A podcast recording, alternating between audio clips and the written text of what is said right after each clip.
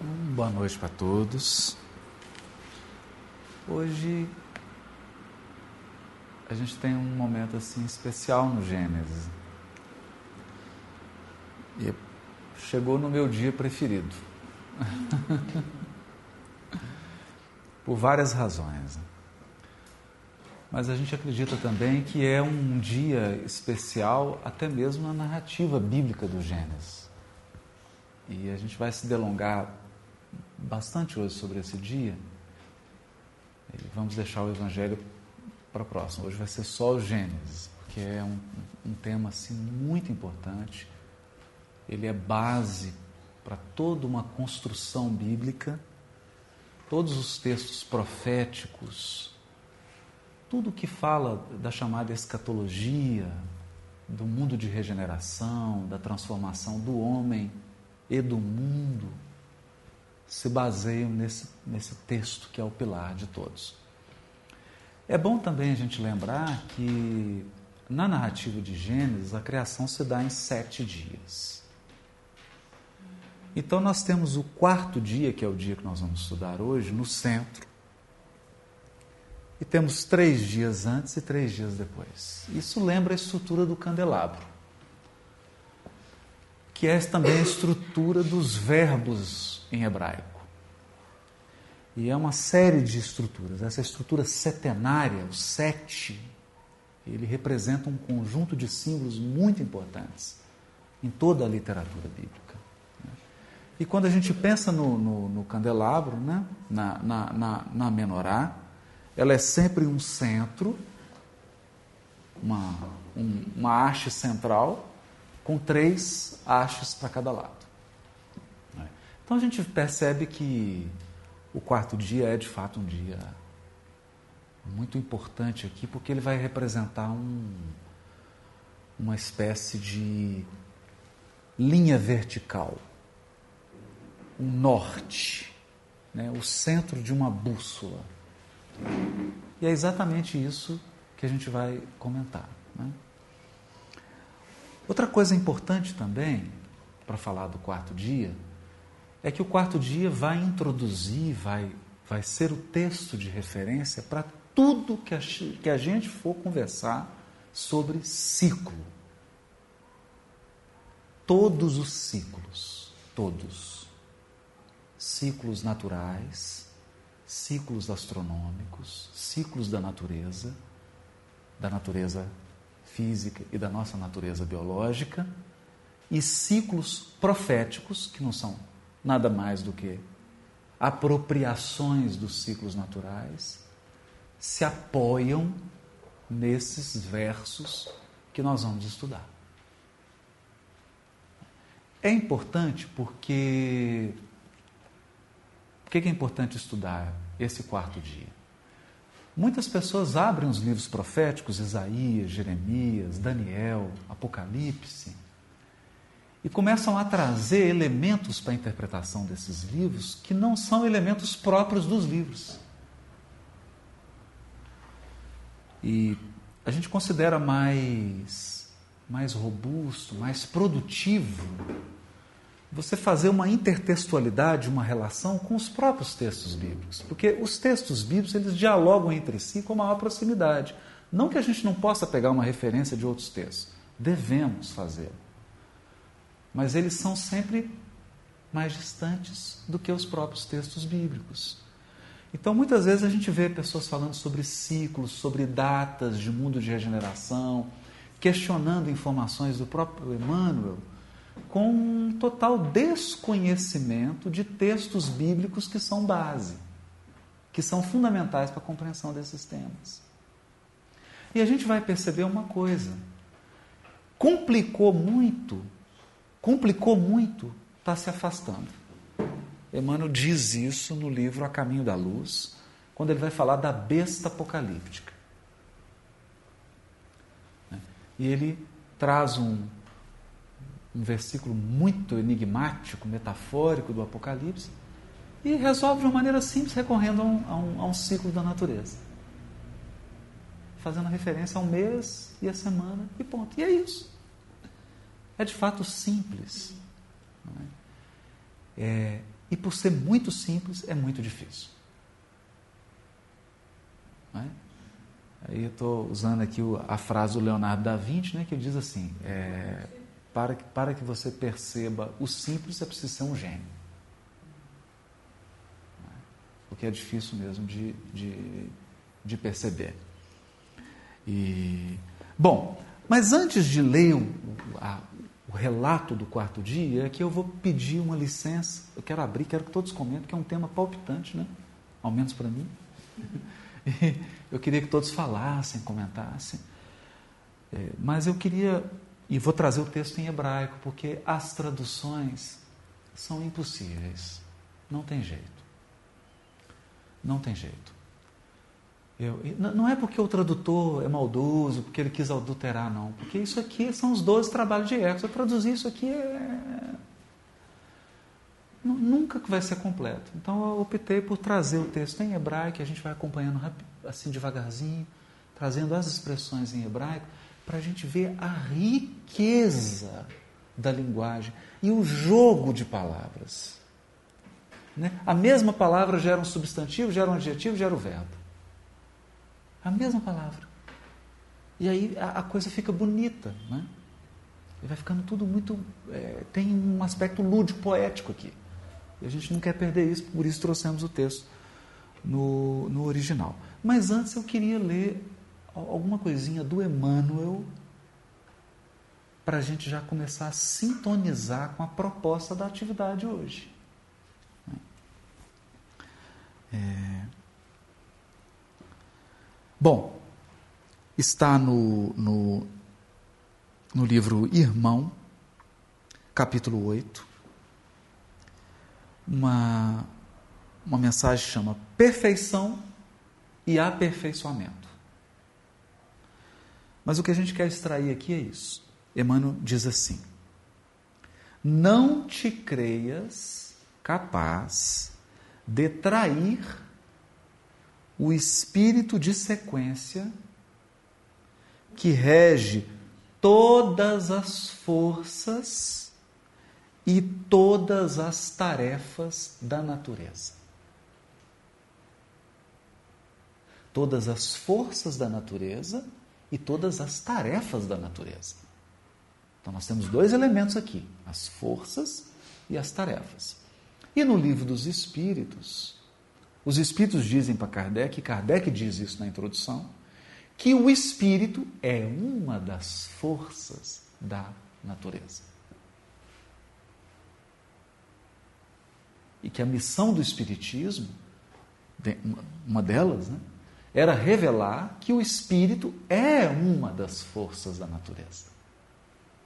Portanto, como força da natureza, o espírito, nós, enquanto seres inteligentes, também estamos sujeitos a um espírito. Aí fica redundante, né? A um espírito de sequência, a um princípio de sequência. E todas as tarefas da natureza. Aí ele dá um exemplo da natureza, é óbvio. A semente de agora será flor no porvir. E a flor de hoje será fruto amanhã. Sede perfe... Disse Jesus: sede perfeito, como é perfeito o Pai Celestial. Isso não quer dizer que já estejamos habilitados para a glória divina, mas sim que em matéria de aperfeiçoamento é indispensável tenhamos todos a coragem de começar. Semente, flor, fruto. Semente. É um espírito de sequência. E nós ousaríamos complementar o pensamento do benfeitor, dizendo que esse espírito de sequência é cíclico. Porque é semente, flor, fruto, semente, flor, fruto, semente, flor, fruto, e aí gera um compasso, um ritmo, um movimento. Não é? Há quem goste de dizer que o equilíbrio está no movimento. Não é isso? É? o equilíbrio está no movimento. E o Emmanuel tem várias. Eu estou tirando aqui porque de perto eu não estou enxergando de óculos. Bom, é... tem várias mensagens em, em, que ele vai falar da, da, do espírito de sequência da natureza, né? Mas eu, eu não vou ler aqui porque eu acho que a ideia central aqui já ficou muito clara. Já ficou muito clara. Agora, eu queria só fazer um comentário aqui sobre o livro A Gênese, porque eu, eu confesso que eu fico com medo quando trato desses assuntos. Porque uh, o Espiritismo, ele demora muito tempo para ser estudado, diz Kardec. Demora muito tempo. Nós estamos falando algo assim em torno de uns 400, 500 anos.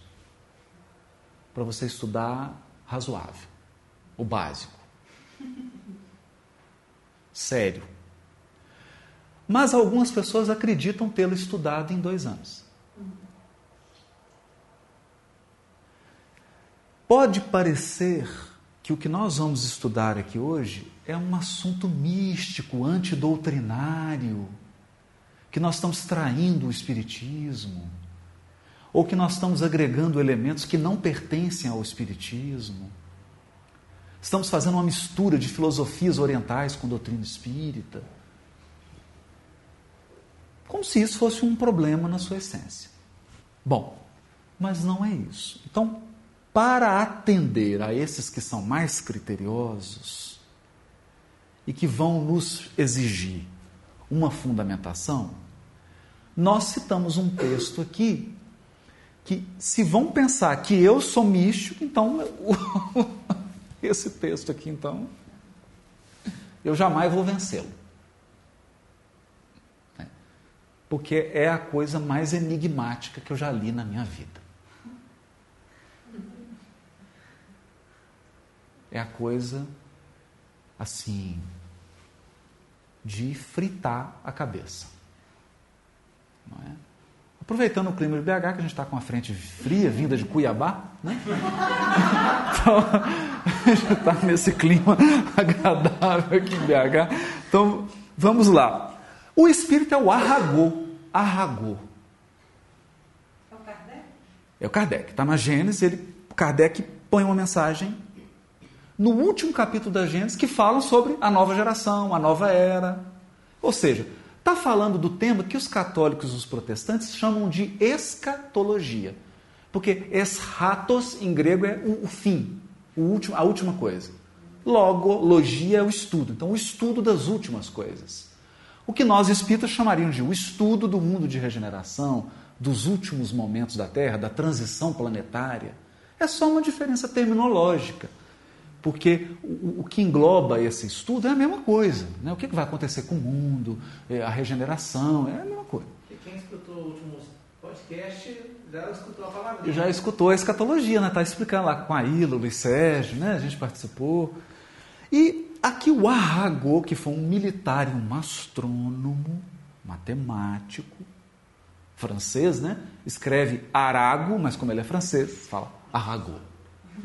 É, fica chique. Né? O Arragu, eu vou ler só um parágrafo para não cansar, ele diz assim, está no livro A Gênese, de Kardec, no último capítulo, item 8. Último capítulo, deixa eu pegar aqui o capítulo, que aí fica... É o capítulo 18, chama, chamado São Chegados os Tempos. E curioso, porque o item é sinais. Vamos gravar essa palavrinha? Sinais. Todo mundo, repete comigo. Everybody. Sinais. sinais dos tempos. Essa palavrinha sinais para nós é fundamental. Sinais. E o item 8, que está ainda no sinais dos tempos. O item 8 é a mensagem do Arragô. E o Arragô diz assim: cada corpo celeste, além das leis simples que presidem a divisão dos dias e das noites, das estações, etc., para. Para. Terra gira em torno do próprio eixo, gerando fenômeno do dia e da noite para quem está nela. Para quem está na Terra. Que para quem está fora da Terra. Então, para quem está na Terra, esse movimento dela em torno do próprio eixo gera dia, noite. Isso é fundamental. Porque é a máxima oposição que existe que o encarnado pode experimentar. A, máxima que eu digo, máxima no sentido de a primordial, a primeira oposição experimentada, mais nítida, dia, noite, dia, noite. Isso, a, até as plantas percebem. Isso está na percepção até das plantas. Se você perguntar para uma planta, você sabe o que é dia e noite? Ela fala, sei. É o quarto dia da Gênesis. Estou estudando. Por exemplo, se você perguntar para aquele cactus que eu trouxe na, na semana passada, ele vai. Sim. Ele fala, eu vim, eu vim para estudar o dia 3, mas o dia 4 está falando sobre dia e noite, eu conheço sobre isso. Dia e noite. Então, natureza, animais, seres humanos, todos nós sabemos dia e noite. Agora, uma pessoa que está em semicoma, uma pessoa que está em estado de dormência, ela sabe o que é dia, ela, ela percebe o que é dia e noite. Jura?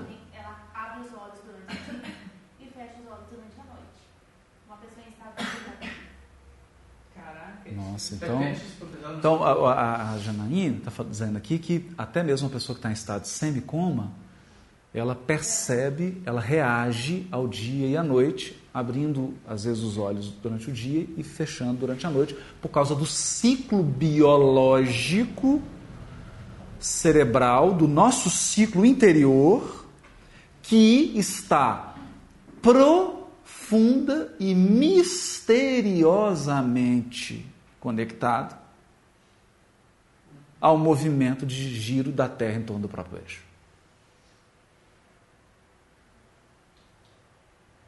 Bom, e tem as estações, nós sabemos, nós sabemos, não é?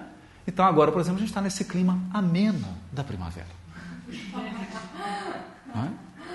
Quem está achando está quente porque não viu o verão ainda. então, as estações, que é o movimento da Terra em torno do Sol. Então, gente, mas isso é, isso é básico. Ele falou: bom, cada corpo celeste, que todos os corpos celestes têm isso. Então, quando nós olhamos para a Lua, e hoje ela está num quarto crescente, porque ela vai virar lua cheia em breve, a Lua também, pelo seu movimento de rotação em torno do próprio eixo, em composição com o movimento da Terra na todo o Sol, gera as fases da Lua que são importantíssimas. Então, é importante dizer isso porque todos os corpos celestes têm isso. Todos. Todos. A Terra, a Lua, o Sol, Vênus, Marte, Júpiter, Saturno, Urano. Isso para contar apenas o nosso sistema, porque nós vamos considerar aqui o nosso sistema solar como um indivíduo. E funciona como um relógio. É, funciona mais do que um relógio, quase que um, um intricado. É um organismo, é um cosmos. Então, para nós, o sistema solar é um indivíduo. Entende que eu estou usando uma metáfora, né, gente? Claro. Ele é um todo. Nós somos um todo. Os todos são iguais, por causa da lei de unidade. Então, o que é certo? O que vigora para o sistema solar, vigora na gente. O que está fora está dentro. Mas, bom, vamos chegar lá. Importante isso por quê? Nós até agora eu não estou entrando em nada espiritual. Todas as atividades humanas estão condicionadas a esses fatos. Por exemplo, tem alguém aqui que não alimenta? Não come nada? Não, não tem. Nós comemos.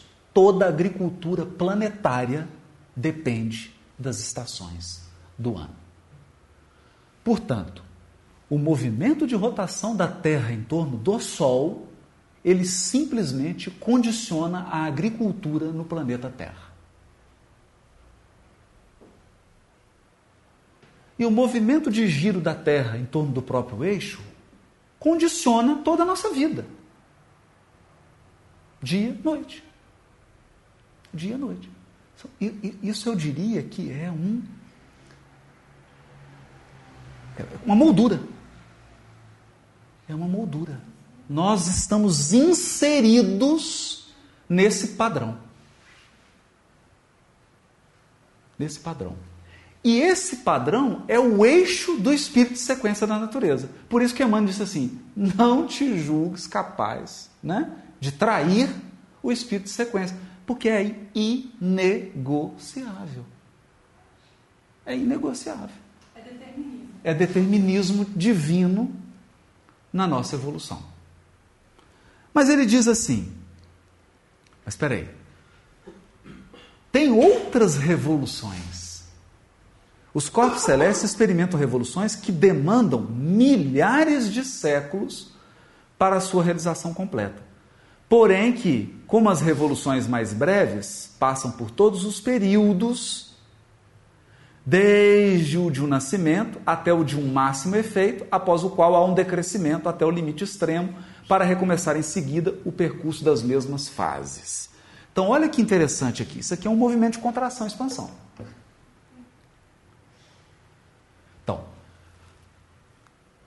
Aqui o Arragô, eu, eu, eu, fico impressionado com o espírito de síntese desse espírito.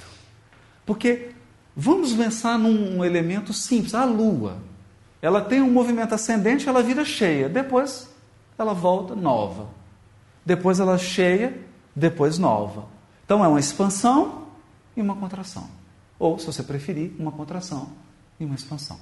Uma contração e uma expansão. E esse é o ciclo. Todo ciclo é assim. Bom, vamos lá? Vamos. Se eu estou estabelecendo um ciclo que é contração, expansão, contração, expansão, eu fiz um eixo.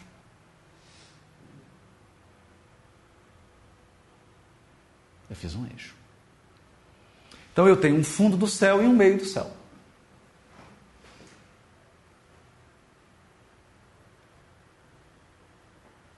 Um baixo e um alto, uma terra e um céu, e no meio um horizonte. Não é? Então eu faço assim. Só que o movimento é cíclico. Ele é cíclico. Se ele é cíclico, ele tem uma parte que está embaixo e uma parte que está em cima. Agora, olha que interessante. É. Isso vai virar o quê? Vai virar isso aqui, ó. Um, dois, três, quatro. Um, dois. Ou um, dois. Que é como os maestros fazem, né? Vamos lá. Um, dois, três, quatro. Um, dois, três, quatro. Um, dois. Então vamos lá. Lua nova, crescente, cheia, minguante. Nova, crescente, cheia, minguante. Acabou. Essa é a lei de todos os ciclos. Todos. Qualquer ciclo, se eu não for capaz de colocar nesse padrão, alguma coisa eu estou raciocinando errado. Daí o quarto dia ser importante, porque o quarto dia é o que vai fazer essa cruz. Eu volto no tema da cruz de novo. É engraçado que o quarto é uma parece cruz. muita coisa. Os quatro continentes. Ah, sim, Entendeu? sim. É, Aparece é, aí tem nos quatro cálculos do ângulo. É verdade. Aparece na arquitetura, aparece na pintura. Ah, tá Ótimo, exatamente, exatamente. É como se ele é. desse a representação daquilo que a gente acredita como o ciclo mundano. Assim. Pelo menos na arte é. Exatamente. Eu na acho cultura egípcia também. Pois é. Não, na verdade, isso ele veio é quatro, Grécia. Esse né? cálculo de quatro, ele, ele é muito anterior. Exatamente. E aí, é, é, o 4 e o 7, se não me engano, também tem essa ideia Isso, do isso. Mas nós, nós, vamos nós vamos chegar no 7, né? Por isso que o ciclo aqui é setenário. Agora vamos ler. Vamos ler. Então, vai Omer Elohim. E disse Elohim, né? Deus. Vayehi meorot. Essa palavrinha é importante. Porque or é luz. Plural, com esse prefixozinho, meorot, é luz no plural. Traduz como? Bom, você pode traduzir por luminares ou luzeiros. Então, vai Omer Elohim, vai erri meorot. Que haja, vai erri, que haja, haja, é uma ordem, o verbo está no imperativo, exista luminares ou luzeiros. Toda a tradição antiga, inclusive a hebraica, vai definir os luzeiros, os luminares, Sol e Lua. São os luminares, Sol e Lua. E o texto vai fazer referência a isso aqui, não é? Mas o que eu gostaria de salientar aqui é que eles são veículos, eles são instrumentos da luz que foi criada no primeiro dia. Então, nós não estamos falando de uma luz apenas física. Né? Eles fazem luz. O sol, direta luz, e a lua, uma luz refletida. Passiva? Não, refletida. Ela, ela, ela passa por um prisma, né? Então ela capta e irradia, mas numa, numa, numa graduando, é, de uma maneira mais tênue, né? mas sempre luz, sempre luz. Interessante. E aí? Vai errir meorot, luzeiros, birkiá, porque o raquiá é o firmamento. Então, haja luminários, luzeiros no firmamento. Do firmamento da onde? Birkiá a Shamai, no firmamento dos céus. Nos céus. Interessante, né? Leavdil, para separarem, para fazerem a separação. Bein Ayom, o Vein Alaila. Yom Laila, entre o dia e a noite. Então, lindo, já começou. Claro, escuro. Dia, noite. Não é? Contra... Expansão, contração. Todos os ciclos são assim. Né? Nós, por exemplo, temos um metrônomo. O metrônomo é um marcador de, de, de ciclo, né? de, de ritmo. Né? Todos nós nascemos com o metrônomo. Chama-se coração. Diástole e na sístole, não é? Expansão, contração ou contração, expansão. E ele fica tum, tum, tum, e dá um ritmo. Ritmado. Não tem jeito. Então esse texto é importante. Né? Tá, eu estou indo assim devagarzinho para que isso aqui tem que ser sentido, porque o homem contemporâneo, nós perdemos o contato intenso com a natureza. Por quê? Você está no seu quarto com as luzes acesas, a televisão ligada, você não experimenta à noite. A não ser quando você começa a abrir a boca com sono. Nós não temos mais. Por exemplo, se eu não falasse aqui que era quarto crescente, muita gente não sabe nem que esse final de semana tem lua cheia. A gente não vive mais isso. Fragmentou. Agora, esse, esse pessoal aqui, não tem jeito. A conexão deles com os processos cíclicos da natureza é incrível. Né? Eu sempre gosto de um exemplo aqui, que a Cláudia foi testemunha disso, né? A minha primeira experiência com o ciclo. Eu fui para casa do meu pai, Poço de Caldas, e falei para ele assim: pai, eu estou com muita vontade de comer uma pamonha. Clarissa também estava, né? Clarissa, João Gabriel. Muita vontade de comer pamonha. Ele falou assim: ah, então vamos no sítio do fulano. Eu falei: maravilha, né? chegamos lá no sítio do fulano. Ovo caipira. Esse jeito foi lá, pegou não sei quantas dúzias. Eu falei assim: agora está ficando bom. Pegou os ovos caipiras, galinha caipira, não sei o que. Vai pegar a pamonha, né? Então vamos. Olha, o milho está ali. Eu falei, milho? Pamonha é feita de milho? É, então. Aí entra na lavoura, colhe o milho verde. Isso era oito da manhã. Resumo da história: a pamonha foi sair quatro e meia da tarde.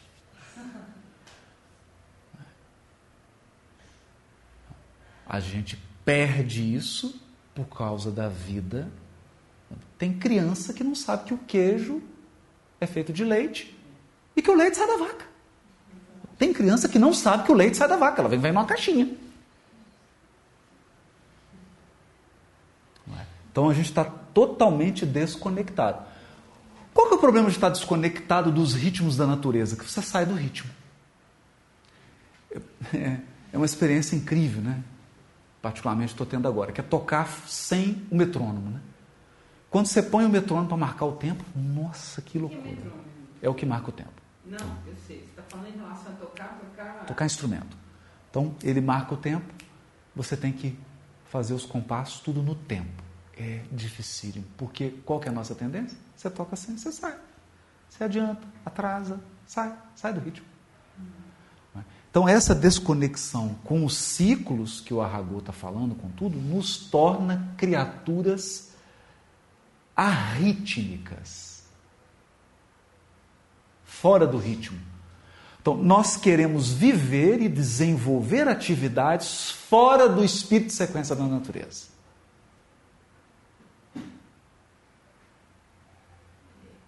Aí, meu amigo, você planta hoje e amanhã você já quer o fruto. Não é? Ou você está no fruto e quer a flor. Ou está na flor, você já quer a semente. Está descompassado. Ou você mata a planta por excesso d'água ou por falta dela. Exatamente. Então, aí olha só. Né? Agora aqui o mais importante é isso aqui, ó. Separação entre o dia e a noite. Veaiu leotot. Ot é sinal. Então, os luzeiros, sol e lua, fariam a separação entre o dia e a noite e eles seriam para sinais. Qual é a palavrinha que a gente decorou aqui no coral? Sinais. Qual é o último capítulo de Gê- de- a Gênese de Kardec? Sinais dos tempos. Para sinais. Agora vamos lá. Essa palavrinha, sinais, ela sempre aparece com outro par que é prodígio. Então, nos livros proféticos, na Bíblia, no Velho Testamento, sinais e prodígios. Então, geralmente o profeta fala assim: ah, vocês querem sinais e prodígios, sinais e milagres, sinais. Porque esses sinais aqui são indicações, marcações. Bom, por isso, quando, quando se diz, quando se diz assim, quando Emmanuel afirma, nós vamos ver isso, mas não hoje, porque nós vamos precisar ficar muitos, muitas reuniões no quarto, no quarto dia. Por favor, venha uma reunião. Né? Quarto dia. Nós vamos ficar muito aqui e veremos a data 2057.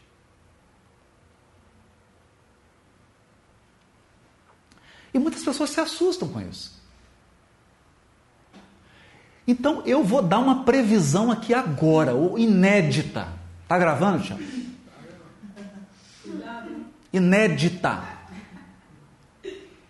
E é uma previsão matemática. Podem registrar em cartório. Não, tô com medo agora. Começou a primavera.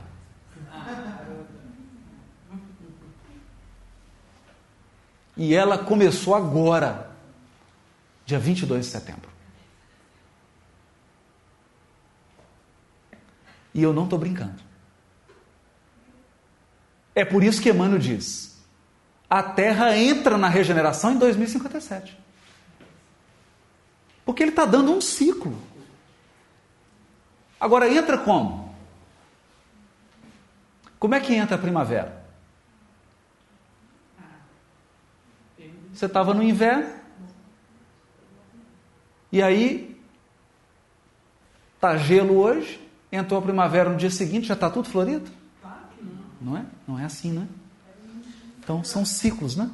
Engraçado que até antes dela entrar, já começa a dar Ela já. sinais. sinais de que ela vai começar a árvore começar a florir. Antes dela entrar, ela começa a dar sinais. E quando ela está indo embora, ela começa a dar sinais. Sinais. Sinais. Isso é muito importante. Porque quando pedem sinais para Jesus, ele diz assim: geração de hipócritas. Não sabeis quando o figo está maduro? Quando as aves já voam e é chegado o verão? Vocês não sabem isso? Eles falam, sabem? Então por que me pedem sinais?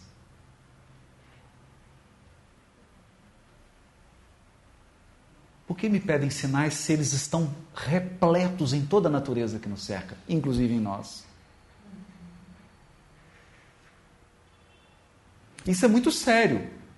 Porque, por exemplo, hoje tem um, uma, algo que aflige as pessoas, que é o envelhecer. A gente não está preparado para envelhecer, porque nós estamos conectados de ciclo. Então a gente só sabe ser jovem.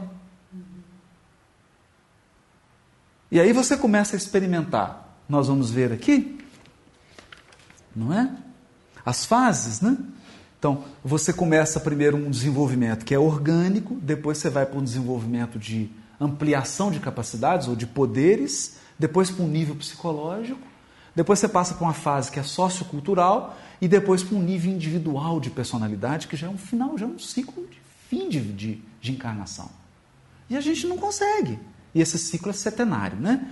Então ele é do 0 aos 7, do 7 aos 14, dos 14 aos 21, dos 21 aos 28, dos 28 aos 35, dos 35 aos 42, dos 42 aos 49, 49 aos 56, 56 a 63, 63 a 70. Depois 77, 82. E aí fecha um grande ciclo com 82 anos, que é um ciclo de Urano. Ok. E depois dos 82? Aí você tá no lucro. Depois você começa outro ciclo. Aí você começa outro ciclo, mas geralmente no mundo espiritual. É. Com 62, isso é brincadeira. Com o estudo a gente consegue, pelo menos, identificar esses tipos de ciclos, é, diferentes ritmos, assim, esse centenário de quatro, Ah, não. e existem outros. Nós vamos, vamos, vamos chegar lá. O que o Lucas está perguntando é importante, porque a gente percebe que ciclos são individuais, pessoais e intransferíveis. Então não tem como você medir um ciclo pelo outro. Então, eu digo assim: qual é o ciclo de rotação de Saturno em torno do Sol? Se eu quiser medir isso em dia é complicado, porque dia é um ciclo de rotação da Terra em torno do próprio eixo.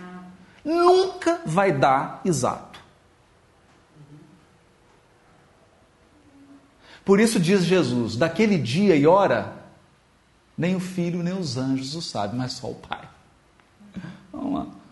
Um provérbio que Jesus diz: por quê? Você está medindo um ciclo por outro. O ciclo tem que ser observado em si mesmo.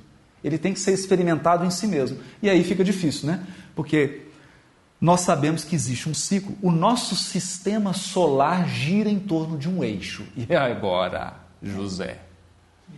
Vai medir esse ciclo como? E tem mais. O nosso sistema solar, ele faz parte de uma família de sistemas solares. E eles giram em torno de um eixo. Então eles têm um período de solstício em que estão todos os sistemas solares pertinho. É o solstício do verão. E tem um período em que eles estão afastados. É o solstício de inverno. E eles têm o equinócio de primavera e de outono. Porque todo ciclo é assim. Uma fase ascendente, uma fase descendente, divide em quatro. Então nós estamos aproximando agora de um ciclo que os nossos, o nosso sistema, junto com seus irmãozinhos, estão chegando perto de um do sol deles. É. Então, são chegados os tempos. São chegados os tempos. Não é? Vejam que eu poderia falar isso com um turbante, um talismã na mão, uma voz assim, os tempos. Né? Como eu posso dizer isso com naturalidade? Porque eu estou simplesmente observando um fenômeno da natureza. A natureza é assim. E o que é no micro é no macro. O bonito é que, ano passado, a astronomia descobriu isso. Olha, a mensagem do Arragô de 1864, 1863, foi publicada em 64. Somente ano passado, num artigo de janeiro da Nature, descobriram mesmo o movimento de rotação dos sistemas solares e das galáxias. Então agora fechou. Tudo está girando em torno de um centro. E esse todo gira em torno de um centro maior que é que o Aragô vai falar. Tudo está girando. Se está girando, tem um ciclo. Aproximação, afastamento e o meio do caminho. O meio do caminho quando você está indo e o meio do caminho quando você está voltando. Lua cheia, né? Lua nova, lua cheia, quarto crescente, quarto minguante. Todo ciclo tem isso. Isso é um fenômeno. Né? E eles dão sinais. Eles indicam. Mas não é só sinais. Ul Maodim. Ul Moadim. Ul Moadim. Para épocas determinadas. Aqui as traduções se confundem. Então elas dizem assim: e os luminares, os luzeiros foram criados para separar o dia da noite, para épocas e tempos determinados. Não, é para sinais e épocas determinadas. Só que eu queria fazer um comentário aqui. Moad, o plural, Moadim. Talvez a palavra em inglês ela, ela ela dá uma ideia melhor. Schedule. Aqui é, uma, é um encontro marcado. Essa época determinada é, é uma época agendada, programada. Então, Sol e Lua têm a função de dar sinais, os sinais dos ciclos, eles indicam esses sinais. Não só Sol e Lua, né? Os, os luzeiros, né? Os luzeiros, que tem outros. Tem outros. Eles dão sinais e eles as épocas determinadas. Então, o que faz o profeta bíblico? O profeta bíblico capta na forma de símbolo a essência do ciclo e escreve, traduz esse ciclo com referência aos fenômenos astronômicos. Então, toda profecia, ela tem um aspecto objetivo e um aspecto subjetivo. Por que um aspecto objetivo? Porque é o seguinte, gente. Cada pessoa tem uma interpretação do universo, cada um tem uma percepção de tudo. Só que é o seguinte: os foguetes da NASA continuam subindo.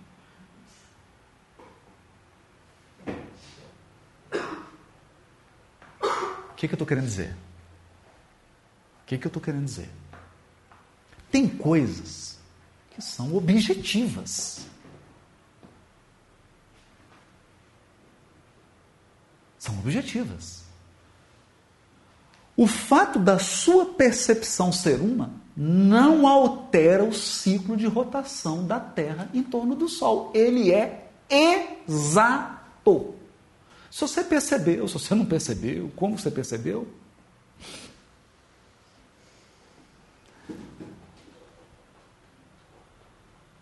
Entende? Quer dizer, há um quadro que é objetivo. Então, quando eu fiz referência ao foguete da NASA, é o seguinte: você tem que fazer cálculos que são precisos. Porque se você desviar um centímetro na rota do foguete, ele queima. Porque dependendo do ângulo que ele sai da atmosfera, ele explode.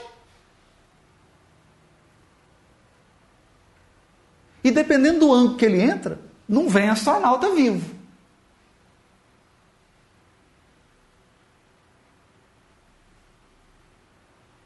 Isso é matemático. Então, tem um aspecto aí que é objetivo. E aqui entra.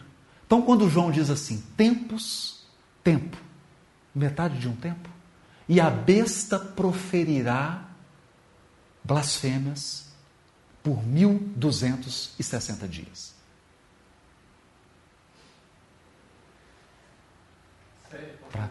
Para já, dar, já dar aquele gostinho na boca, né? Que, que ele está dizendo? Ele está dizendo: olha, você pode errar de besta, pode achar que é uma besta e a besta é outra. Você pode ser a besta nessa interpretação. Você pode errar de blasfêmia, mas 1260 dias não tem como errar. Porque é a base do ciclo. É a base do ciclo. Não tem jeito. Né? Então, épocas determinadas ou encontros marcados. Por isso que todos os textos que tem na obra de Kardec, todos os textos que tem na obra do Chico, que se referem a ciclos evolutivos, ou em outras obras, né? a ciclos evolutivos, nós estamos falando de fenômenos que são, na essência, astronômicos. É, isso é importante, a gente queria frisar isso. Épocas determinadas Ul e Amim, e para dias, Vexamim, e para anos, e para dias e para anos. Aqui maravilhoso. São as unidades de medida: dias, anos. Todos os ciclos proféticos têm essa unidade de medida. Então vamos lá. Primeira delas, primeiro ciclo, sete dias.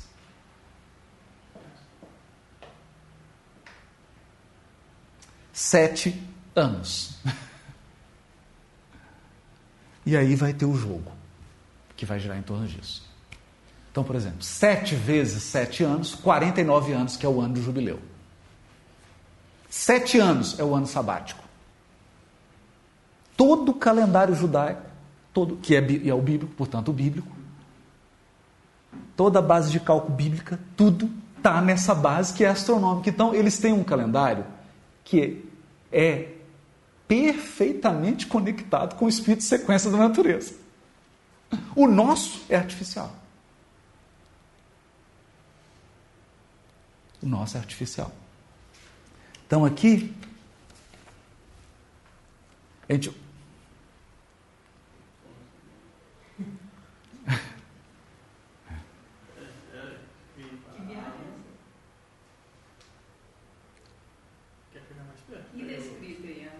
Eu vou, eu vou ler, eu vou ler.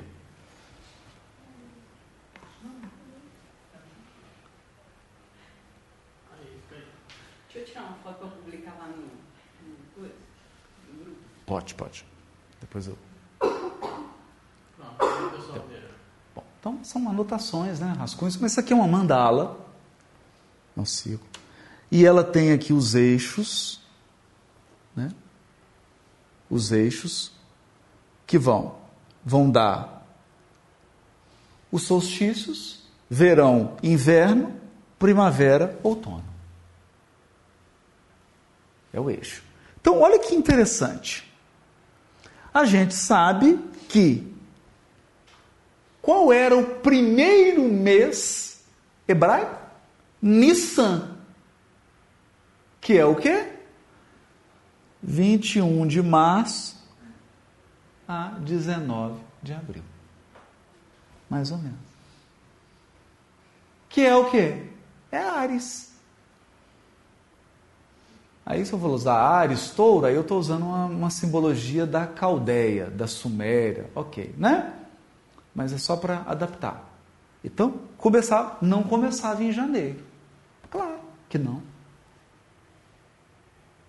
Claro que não começava em janeiro. Né?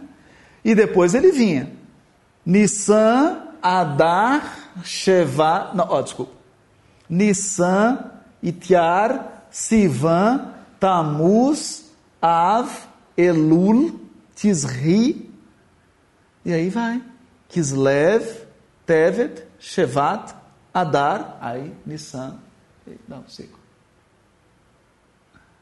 Então esse era um ciclo perfeito. Por quê? Porque ele é um ciclo, era um calendário anual que está em harmonia com as estações do ano. Então era, nós tínhamos um calendário que estava totalmente conectado com a natureza, com a observância. Aí nós criamos um calendário, o Papa Gregório. Pode, talvez, né? Bom, não sei se é o Gregório lá do. Bom, é, mas é por aí, né? E isso foi previsto em Isaías e em Daniel, que os tempos seriam mudados para provocar uma desconexão dos encarnados com o espírito de sequência da natureza. Então, esse foi um plano arquitetado para desconectar os encarnados. Não é? Bom, então vamos lá.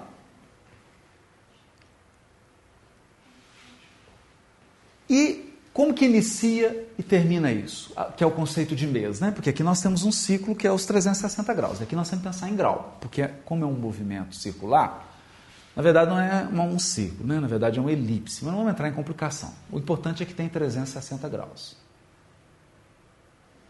Então nós temos que pensar em graus, porque eu estou pensando em percurso. A Terra está fazendo um percurso. Ela está fazendo um percurso. Uma peregrinação. 360 graus. Então eu meço em graus. E aí, quem que mede isso? Quem que dá uma dica para gente, né? Que dá um sinalzinho para gente de decisão? A Lua. Por isso que os calendários são lune, lua, solares, lua, sol. A lua conta os meses, o sol as estações, não é?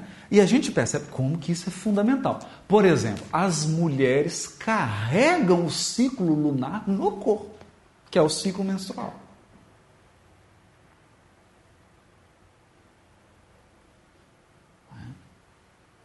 Elas carregam esse ciclo no corpo. É muito interessante isso.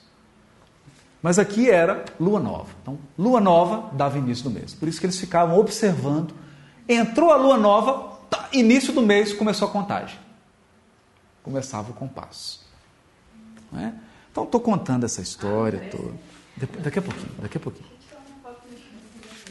Então, é, é, então,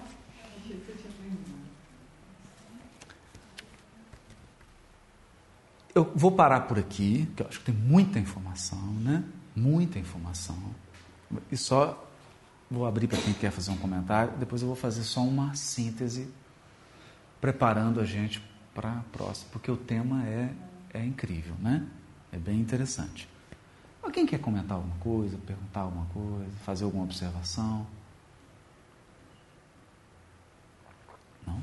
Todo mundo calado. Aquela, aquele, o quadrante de 4 ali, parece que Isso. o ciclo de 4 é um ciclo macro e o de 7 parece que é um ciclo mais micro. É isso mesmo ou não? Porque você vê o quadrante exato ali de 4 que você tinha dito antes, como se fosse um, um ciclo macro e o outro ciclo de 7, um ciclo mais micro.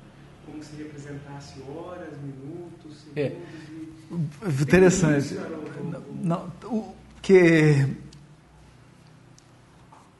eu vou tentar dizer isso. O 7 tem um conceito matemático que chama constante. Então, toda equação, por exemplo, da eletromagnetismo, da gravidade, você tem uma constante. A constante gravitacional, a constante eletromagnética. O 7 é a constante. Tudo mais são partes da equação. Então, o 4, o 3, o 12, o 10 são elementos da equação, mas o 7 é a constante. Isso significa que o sete é o rei do ciclo. Ele é o Senhor. Ele está sentado na, no trono, dando ordem para os outros números. Ele é que rege. Né? Porque os padrões setenários, eles são padrões mais arquetípicos. Quando você pensa num 4, eu já estou falando numa materialização do ciclo. Por isso que o 4 é é? Né? Então, entende? Porque o 7 é mais o 7 é mais conceitual. Que interessante isso, hein? Porque eu te falo assim, ó, o 4 é um ciclo que você percebe, basta pensar nas estações do ano. Então ele é, ele é materialmente perceptível. O ciclo setenário não. Ele é, ele é mais conceitual. Ele, ele é mais espiritual. Então, um é mais material, os outros são mais materiais, o sete é mais espiritual. Não é? Mas vai, é difícil, né? Bom, então vamos. Então, é, fazendo um apanhado, um resumozinho. O relato da criação no livro do Gênesis, ele destaca, já no seu capítulo 1, a questão do ciclo, ao dizer que Deus criou em sete dias. Então, sete, ou setenário, o setenário é chamado de Shavua, porque sete em hebraico é Shevet, Shavua, é a semana. Qual, qual é o problema do português? Quando eu digo assim, semana, as pessoas esquecem que é sete. Né? Se eu digo Shavua, o hebreu já fala, opa, Shav, Shevet, Shav, sete. Um setenário. Então, na verdade, o que, que o livro da criação está dizendo? Deus criou num setenário, num sete, num ciclo de sete. Isso é lindo, né? E ele também destaca a função do Sol, da Lua e das Kohanim, ou Kohavim. Né? As estrelas, é, ou Tsevaot. Aqui nós temos um jogo, hein? Profético. Tsevaot é uma palavrinha em hebraico que pode traduzir estrelas ou exércitos. Então Deus é sempre Deus, o Senhor da Tsevaot. Aí você escolhe se é o Senhor das estrelas ou se é o Senhor dos exércitos. O curioso é que o livro O Evangelho segundo o Espiritismo começa assim: Os Espíritos do Senhor, que são as virtudes dos céus, qual imenso exército que se movimenta ao receber o comando de um general. Venham, né, tá, né, como estrelas cadentes, vem alumiar aos luzeiros. Então, os espíritos santificados que executam a vontade de Deus são chamados de estrelas ou luzeiros. E de vez em quando eles caem na terra. Um exército de luz. Né? É. De vez em quando eles caem na terra. E esse é um conceito profético importantíssimo. Então, o importante para a gente gravar aqui é que os ciclos astronômicos, principalmente os setenários, eles representam um referencial temporal para a interpretação das profecias. Quem diz isso? O próprio texto bíblico. O texto bíblico relaciona ciclo astronômico com ciclo profético. Onde que ele faz isso? Em Gênesis, capítulo 1, versículo 14 e 19, que é que nós estamos estudando.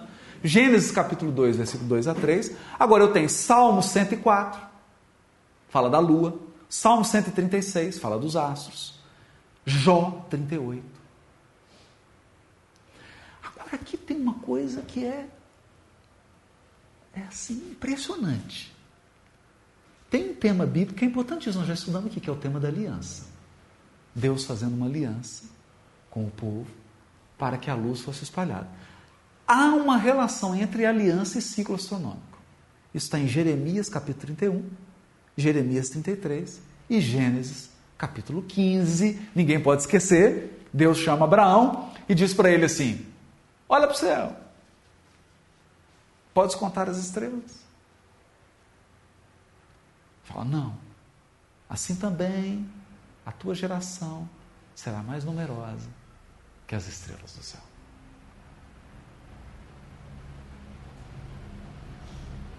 Conectou o que está aqui, o que está em cima. E aí, se você pensa em estrelas como os Espíritos do Senhor, ele está dizendo assim: essa família que eu estou te chamando aqui, porque Abraão é pai das multidões. Abraão, eu estou te chamando para ser pai de uma família que um dia será integrada à família universal a família dos astros, não pops. Não são os astros, os astros, os luzeiros, os luminares, né? Que geram luzes. As luzes. E todo o relato de espírito muito superior nos livros mediúnicos, eles nem uma estrela quando toca o chão toma forma humana. Não é isso? São estrelas mesmo. São estrelas. E eu tenho um texto maravilhoso, depois que quiser dar uma olhadinha, Gálatas capítulo 3. Né?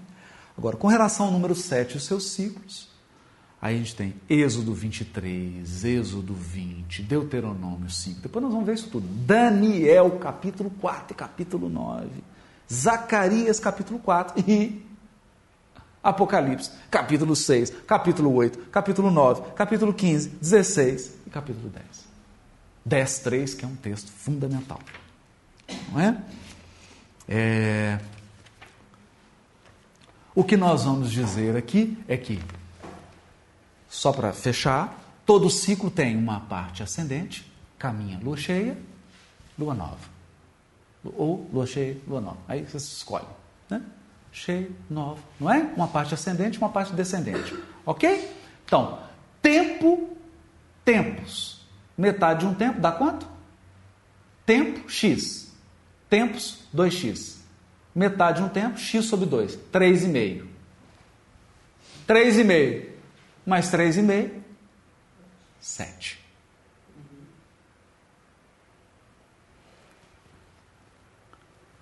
primeiro, segundo, terceiro dia, meio, então, tempo, tempos, metade de um tempo, metade de um tempo, tempo, tempos. Metade de um tempo, tempos, tempo. Porque fica tempo, tempos, x, 2x, meio x.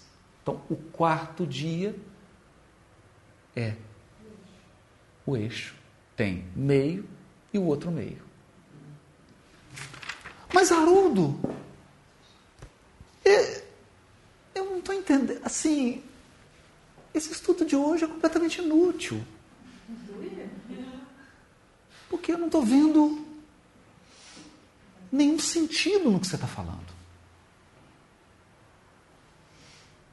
Está parecendo quase uma bobagem. Então, para quem está com essa sensação, e eu concordo, eu acho que você tem toda a razão de se sentir assim. Eu já me senti assim. Então, para quem está se sentindo assim, eu tenho uma consolação. E ela está na segunda carta de Pedro, capítulo 3, versículo 8, que diz assim: Sabendo primeiramente isso, que para o Senhor mil anos são como um dia, e um dia são como mil anos. Então, vamos lá? Sete dias, sete mil anos. Uma semana, sete dias. Uma semana, sete mil anos é uma semana. Porque para o Senhor um dia é como mil anos, e mil anos é como um dia. Ok? Em que época viveu Adão?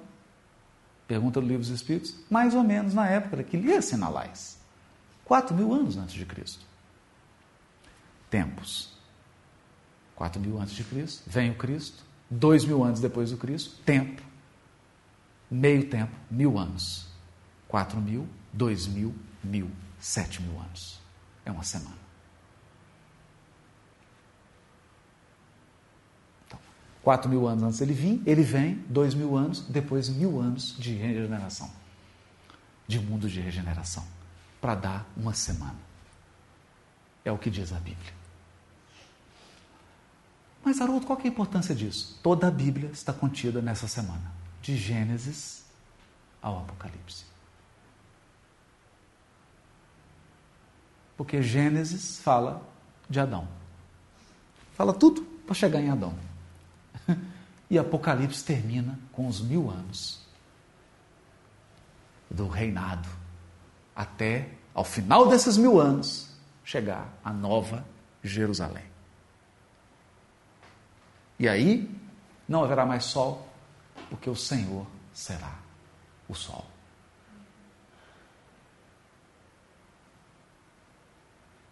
É assim bonito, né?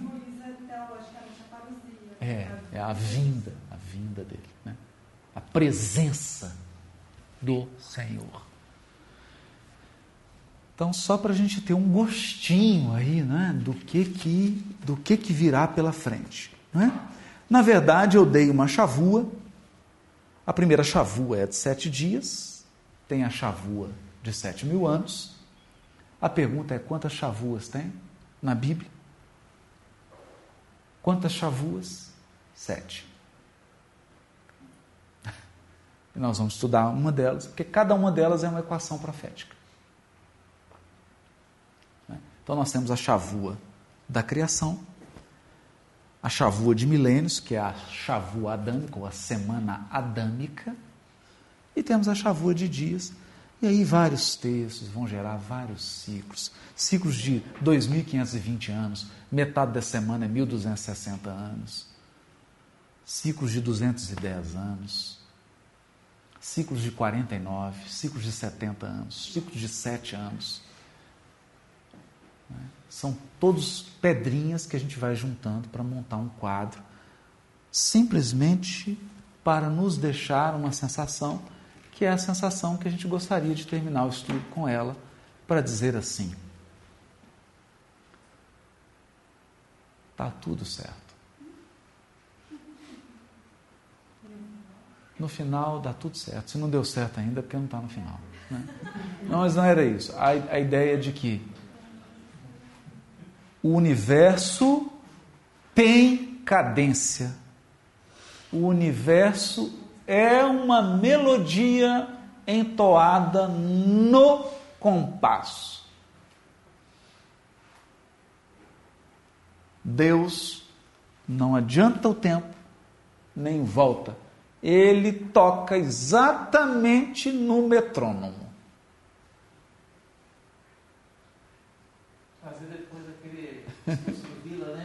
Ah, vamos trazer, é, vamos trazer semana que vem. Está tudo dentro de um ciclo. E aí, por isso que o Emmanuel diz: ninguém, vamos ler, né? Porque é Emmanuel, né? Então ele diz assim: não te creias capaz de trair o espírito de sequência que rege todas as forças e todas as tarefas da natureza. Nós não somos capazes. São forças macrocósmicas. Estão acima do nosso poder. Então, é mais inteligente se adaptar a elas. Utilizar desse princípio, porque aí a nossa ação será poderosa. Se a gente se vale, a nossa ação se torna poderosíssima, né? porque observa os ciclos de perfeição e de aperfeiçoamento.